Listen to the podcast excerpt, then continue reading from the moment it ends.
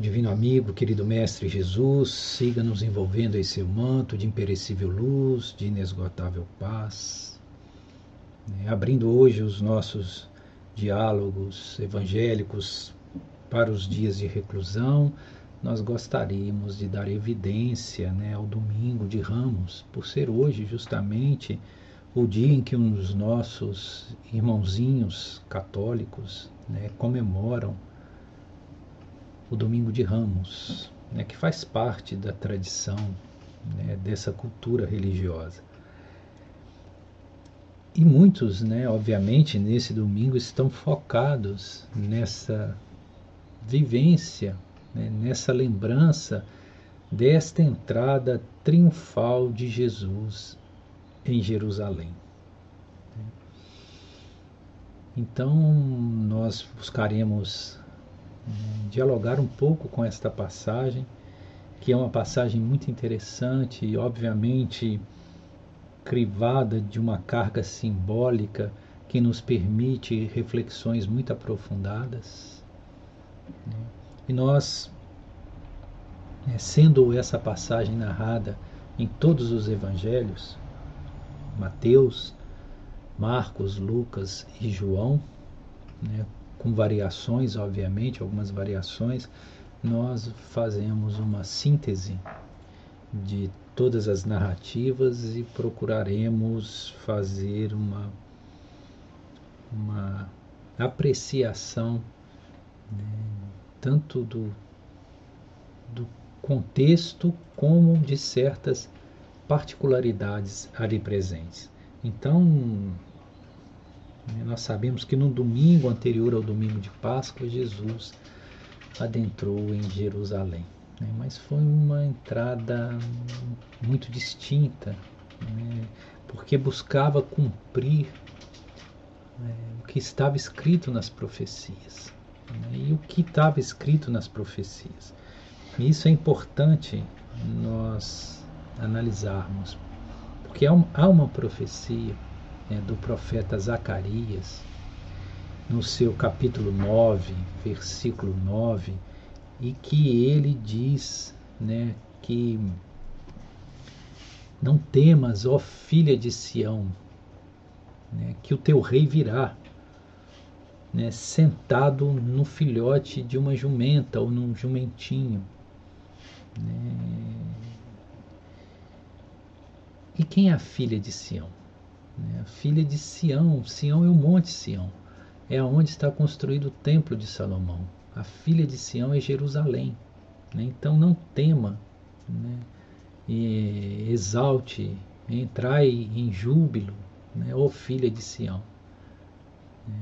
porque o teu rei virá, né? o teu rei virá e virá montada, montado num filhotinho de jumenta, né? ou num jumentinho.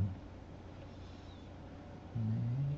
E isso nós precisamos entender dentro da, da concepção messiânica judaica é, a questão do Messias ligada a um rei era algo indissociável para essa visão messiânica, ou seja, a percepção de que o Messias né, ele viria na condição de um rei, de um rei que lideraria, né, o, a, que reunificaria o povo judeu disperso né, é, pelo mundo, né, a questão da diáspora, né, e, e, faria o processo inverso, é aquilo que hoje em dia nós chamamos de sionismo, ou a, o retorno do povo judeu a esta terra prometida em torno de Jerusalém, né, o que corresponde é, é o, atualmente, o atual Estado de Israel, né, esse movimento do sionismo. Né? Então havia essa, essa profecia. Né? E, e Jesus, né, ao se aproximar de Jerusalém, ele pede aos seus discípulos, né, ele, ele determina, né, é, Jesus, nós sabemos que ele tem uma, ele tinha essa capacidade de de vidência, né? de com seu corpo perispiritual, projetivo, ele poderia ver à distância, saber de coisas ou eventos que estavam acontecendo distantemente, como ele fez pouco antes na questão da morte aparente de Lázaro, que ele mesmo distante ele visualizou o que estava acontecendo lá, né, e ainda ficou dois dias no determinado lugar antes de retornar, enfim. E ele né, viu que próximo dali havia um, um jumentinho que nunca tinha sido montado. Né, e ele determina aos seus discípulos: vá a tal lugar né, que vocês vão encontrar um jumentinho amarrado. Né, pegue esse, esse jumentinho. Se o dono questionar por que vocês fazem isso, vocês simplesmente dizem que o Senhor precisa de usar esse jumento, esse, esse jumentinho, e tragam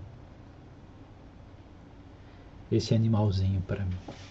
E os discípulos assim fizeram. Alguns deles foram lá e realmente, onde Jesus tinha visualizado, onde Jesus indicou, próximo de onde eles estavam, havia um jumentinho né, amarrado. Eles pegaram o jumentinho e de fato o dono questionou. Né, e ele disse, e eles disseram: Isto, né, esse, esse animalzinho estará a serviço do Senhor. E o dono prontamente liberou para que o animalzinho fosse usado. Então Jesus veio e jogou sua, seu manto, sua veste sobre o animal e nele montou para entrar em Jerusalém. Né? Fazendo cumprir essa profecia do profeta Zacarias, né? que está no capítulo 9, versículo 9 de Zacarias, que fala desta profecia.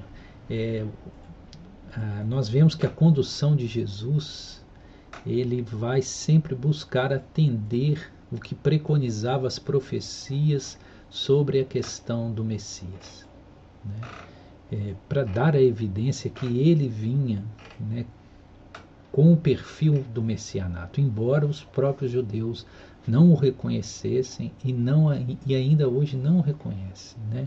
É, nosso irmão Odilon falou ontem da, da, da, do que se era esperado para o Messias, né, a partir das profecias, que seria a reunificação de todo o povo, é, a instituição do Deus único, essa preponderância dessa visão por todas, por todas, por sobre todas as tribos e nações, é, e, a re, é, e a edificação do terceiro templo, né, que, que ao contrário, né, é, Jesus literalmente, né, ele, ele evidenciou a destruição do templo, né, ao dizer que, ao apontar para o templo de Jerusalém e dizer que não haveria pedra sobre pedra que não fosse derribada, né?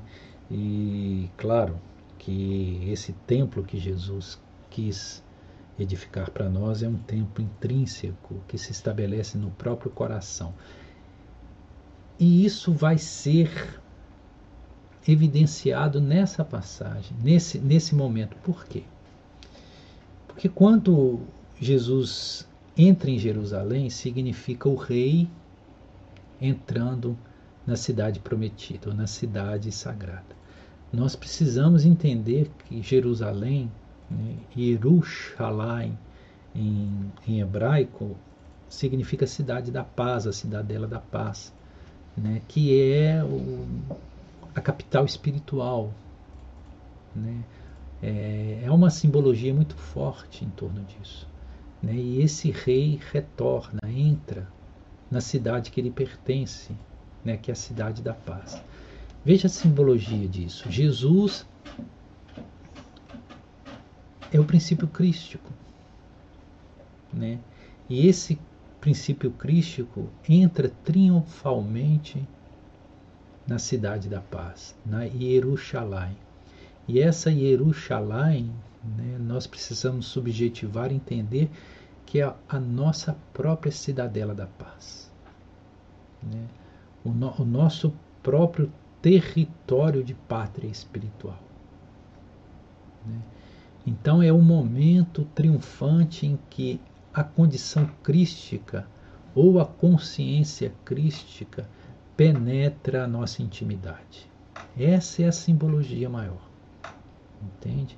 E quando isso ocorre, há toda a exaltação de todo um povo, ou seja, todas as nossas, a toda a nossa população, né, da multiplicidade, da multi, é, dos multifatores que compõem, né, que constituem a nossa própria essência, né, elas né, entram em júbilo pelo retorno da consciência crística ao seu próprio território, que é o nosso centro, o nosso verdadeiro ser. Né?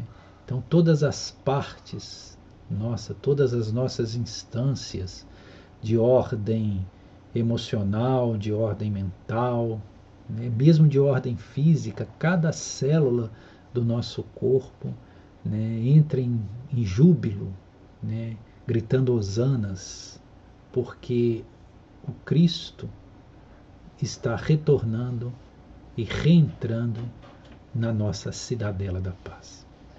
Essa é a simbologia né, mais, mais profunda que ali nós vemos né, em fazendo sempre o exercício de trazer o Evangelho de Jesus e e propondo um diálogo deste com a nossa condição íntima. Né? Então Jesus penetra a Jerusalém, a Jerusalém. E ele vem montado no jumentinho. O filho do homem vem montado no jumentinho, né? humildemente montado. Né? Isso também é muito significativo, que o veículo né, que a consciência crística usa para acessar a nossa Jerusalém interna é a humildade. Né? Quando nós falamos de humildade, nós estamos falando do oposto do orgulho, né? da vaidade. Então a humildade é a virtude capital. Né? Sem a humildade, nós não conseguimos né? É fazermos-nos veículos para que a consciência crística possa atingir a nossa Jerusalém, a nossa cidadela espiritual. E por isso que as profecias assim o diziam e Jesus fez questão de trazer essa simbologia, entrar em Jerusalém montado num jumentinho que é símbolo da humildade, né? um potrinho que nunca foi montado, é, evidenciando a necessidade da humildade. Né? E nós entendemos que a humildade né, e a caridade são as virtudes capitais. Todas as virtudes descendem dessas virtudes essenciais né, que é a humildade e a caridade. Isso a própria orientação dos espíritos superiores evidenciou né, em vários momentos durante o período da codificação. Né. E o oposto da humildade e da caridade é justamente o orgulho e o egoísmo, que é designado como as chagas morais da humanidade. E destas chagas morais né? É, todas as demais vícios são derivativos. Nós podemos listar é, todos os vícios ou todas as, as condições que nos roubam de um alinhamento perfeito com o plano divino e nós vamos notar que na base, na raiz, se encontra né, o orgulho e o egoísmo. Né? Se nós sarnarmos essas duas condições, nós temos condições, né? nós temos todo o campo preparado né?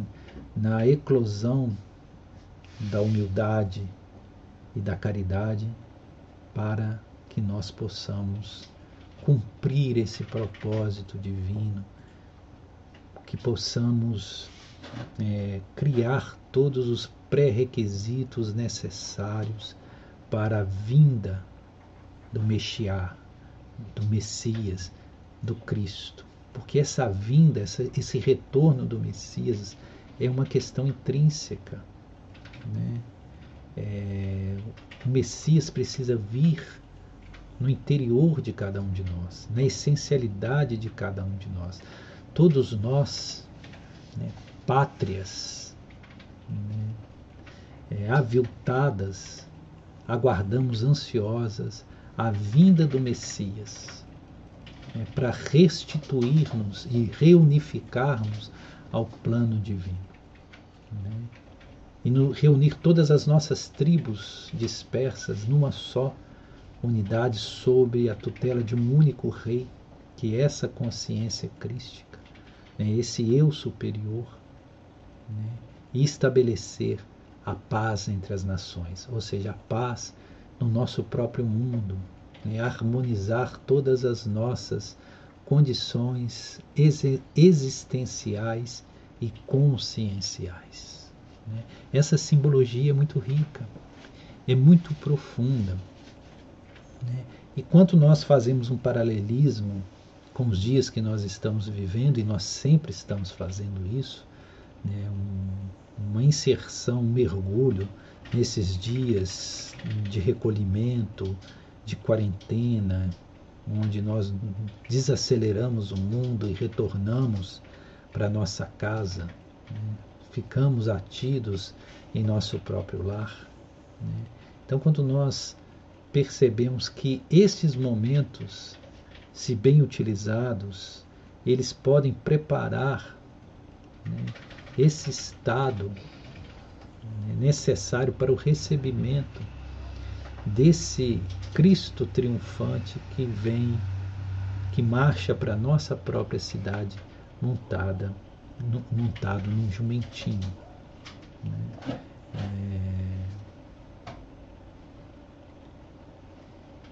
E notemos que esses episódios biológicos de Jesus, né? quer dizer, esses episódios ocorreram uma semana antes, né? foi no domingo anterior ao domingo Jesus era ciente de tudo que iria acontecer, de todas as transformações que viriam né, do, do, seu martírio, da sua morte, né, do, do estado de desolação em que iria é, cair os seus seguidores e amados. Né? E ali ele faz uma, uma prévia né, da, do que seria, na essencialidade, o messianato, né, que não era compreendido por aqueles que tomavam esse messianato de forma exteriorizada, de forma política, né, a partir dos poderes terrenais. Então, ali ele cria uma, uma circunstancialidade simbólica que mostra como viria esse messianato, né? como ele deveria ser aguardado e almejado, que ele é de, de razão íntima. Né? O acolhimento, o recebimento do messianato é de natureza íntima. Né? E que esse messianato de Jesus não era o messianato que instituiria um reino aqui na terra. Né? Porque ele afirmou: meu reino não é deste mundo. Né? Como ele disse a Pilatos: né? meu reino ainda não é deste mundo. Se o meu reino fosse deste mundo, né? os meus servos viriam em combate para que eu não caísse nas mãos dos judeus. Mas, por ora, meu reino não é aqui. Né?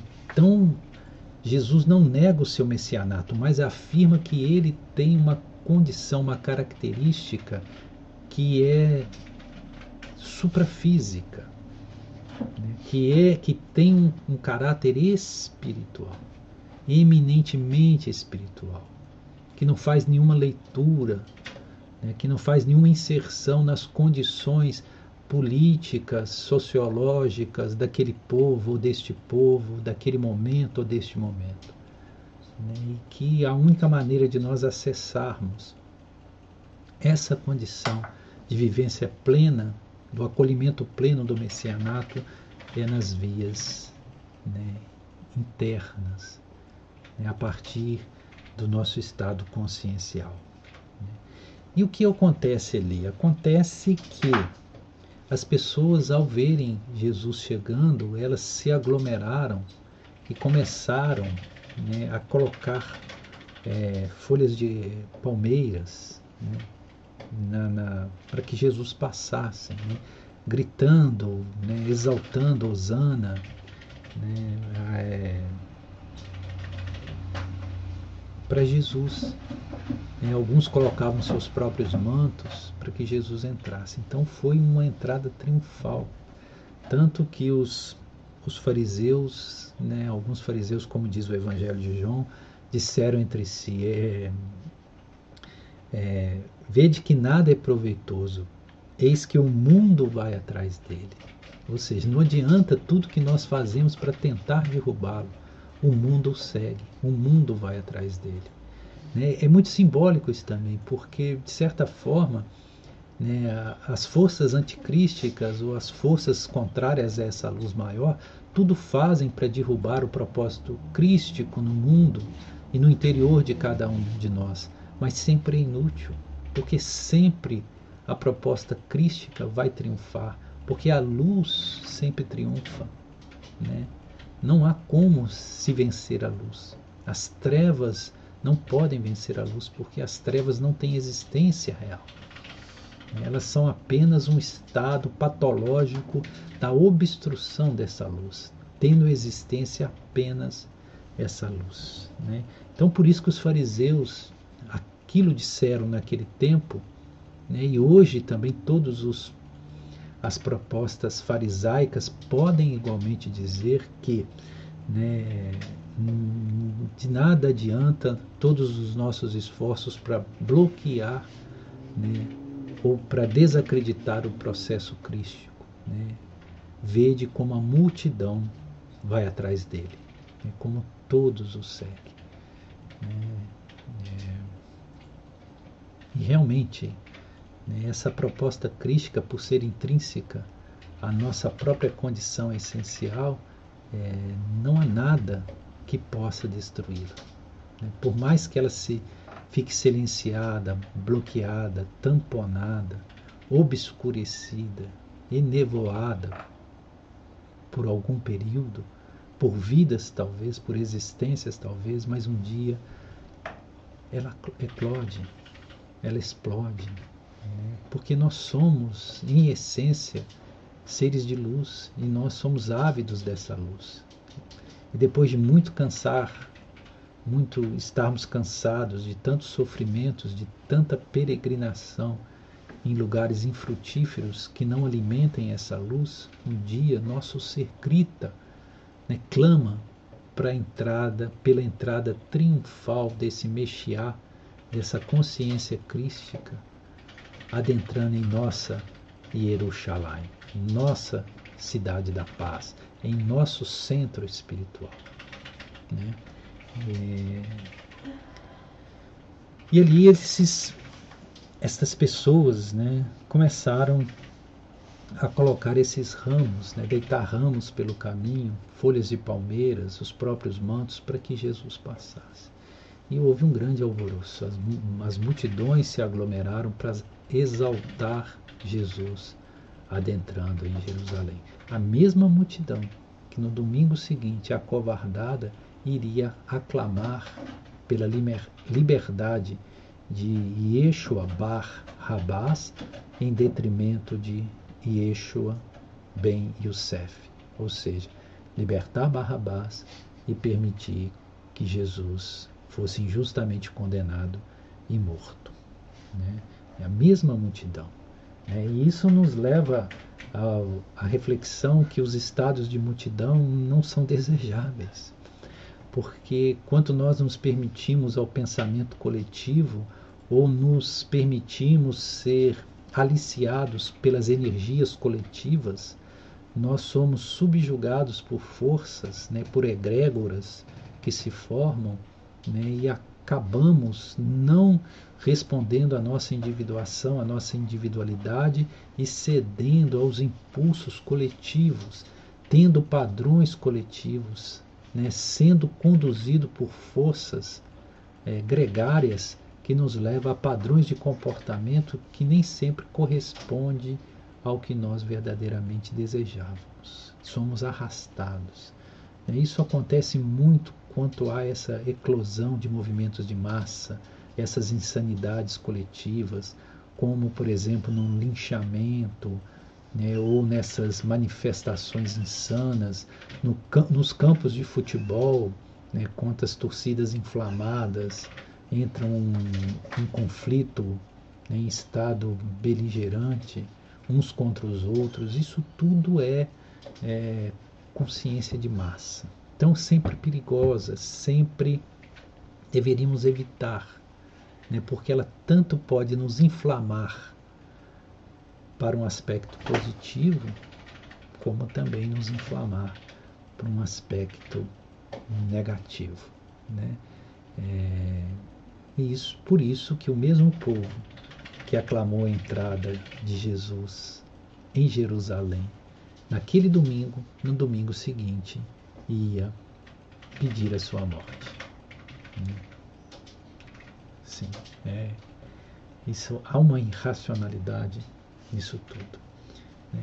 E, e os fariseus ficaram muito incomodados né, com essa com essa aclamação de Jesus, né, com essa exaltação de Jesus. Né, e, e eles se dirigem a Jesus. Esse, essa, esse ponto é muito interessante, porque eles se dirigem a Jesus e pedem a Jesus que façam com que eles se calem, porque Jesus está causando mal-estar, ele está né, insuflando as massas. Né? Então, aqueles fariseus, aqueles doutores da lei, exigem que Jesus né, faça com que a multidão se cale, que a multidão silencie. Né? E Jesus, né, essa parte eu acho extraordinária, que Jesus vai dizer para eles: né, deixem, que, deixem que falem, pois se eles não clamarem, as pedras clamarão. Olha que extraordinário. É, então, a verdade, Jesus ali era a verdade. A verdade, ela não pode ser calada. Se os homens não a proclamarem, as pedras proclamarão. É, é, qual seja, é, ainda, ainda que o nosso verbo negue a verdade, a própria condição material, né, a própria regência das coisas, vai evidenciar essa verdade. Não há como fugir dessa verdade. Não há como. Se a, é imprescindível que essa verdade venha. Né? E, voltando lá ao, ao sermão profético, quando Jesus afirma que antes que venha né, esses dias de transformação, esse fim de ciclo, esse reino, esse evangelho seria propagado, ouvido em todas as tribos, em todos os reinos. Então aí viria o fim. Né? Então, essa necessidade né, de que esta verdade ou essa vivência da condição crística seja vivenciado por cada consciência. Isso realmente é uma fatalidade. Não há consciência que não haverá de passar pelo pórtico, pelo portal da consciência iluminada, da consciência crística. Todos nós, não importa quantas existências, não importa quanto tempo leve o nosso processo de lapidação para erradicar essa ignorância e nos fazer penetrar né, é, nessa condição de iluminação e de consciência crística. Então, é imprescindível que a verdade venha. E se ela não vier pelos homens, ela virá pelas pedras, mas virá. Né? Não há como calar, não há como calar essa luz maior, não há como calar né? esse estado né? de sublimidade espiritual.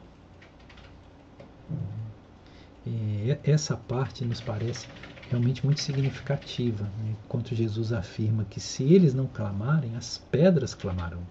Ou seja, não há nada que possa bloquear a trajetória da luz. Nada. Não há força né, que possa combater a verdadeira luz. Né? Isso nos parece muito alentador, consolador e esclarecedor. Porque muitos ainda pregoam que existe uma uma luta aí no universo entre as forças do bem e do mal, que existem dois poderes ou duas potestades né, no, no universo, que é a força de Satã e a força de Deus, né, que Deus tem um inimigo, que é o demônio, e que o demônio fica brigando com Deus, né, e acaba que, por assim pensarem, muitas igrejas têm falado mais do demônio do que propriamente de Deus, né, criando um temor em relação a essa criatura, tudo apregoando como fruto desse ser mítico. Né, e nós vemos que, na verdade, isso é uma ficção criada pela pobreza de concepção que ainda temos. Né, porque não existe opositores à luz, não existe dois poderes né, regendo o universo. O que existe é apenas a, o Supremo Senhor do universo, quer dizer, a, a inteligência suprema que é toda bondade, misericórdia, amor, justiça. Né, e que esses estados que nós poderíamos chamar de demoníacos são apenas frutos de consciências, de espíritos, de princípios inteligentes que estão afastados dessa luz, né? que estão adoecidos em relação ao estado essencial de luminescência que verdadeiramente são. Né? E por estarem né, afastados desta luz, ou mesmo se colocando em condições de revolta contra essa luz, né, eles provocam tanto distúrbio, né, tantos alaridos, tantas mazelas na humanidade. Né, mas que em absoluto existiria esse ser né, que se oporia a Deus. Né? É, obviamente que não, né, porque isso negaria o princípio de onipotência divina. Né? Então,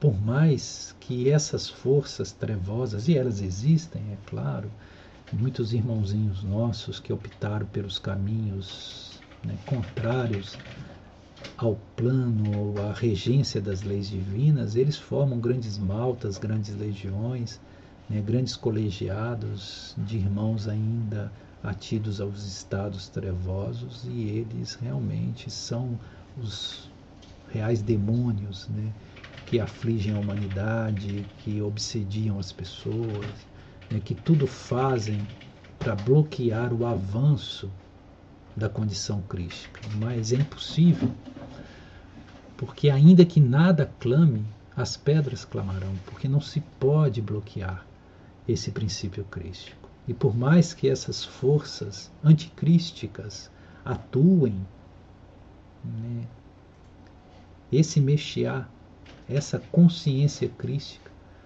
montada no jumentinho, ou sendo com, com os veículos da humildade, da pura e mais singela humildade, adentrará na cidadela da paz, adentrará em nossa Jerusalém. E quando o rei volta para o Monte Sião, volta para Jerusalém, enquanto há um encontro né, da consciência crística com a nossa própria essência, na nossa cidadela da paz, aí sim, aí está cumprida a proposta messiânica. Essa é a real proposta do messianato, que a humanidade não compreendeu, que os judeus do tempo de Jesus não compreenderam, né? e que ainda esperam né, por uma vinda literal de um rei, né, numa condição de messianato, que é uma condição exteriorizada, né, que né, não corresponde realmente ao que é o propósito do Cristo. Então, hoje é domingo de Ramos, hoje é o dia que exaltamos a entrada do Cristo em Jerusalém. Né? Então, que nós possamos fazer de fato essa colheita. Né? Que de fato nós possamos permitir que a condição crística adentre a nossa cidadela da paz. E que Jesus siga nos abençoando.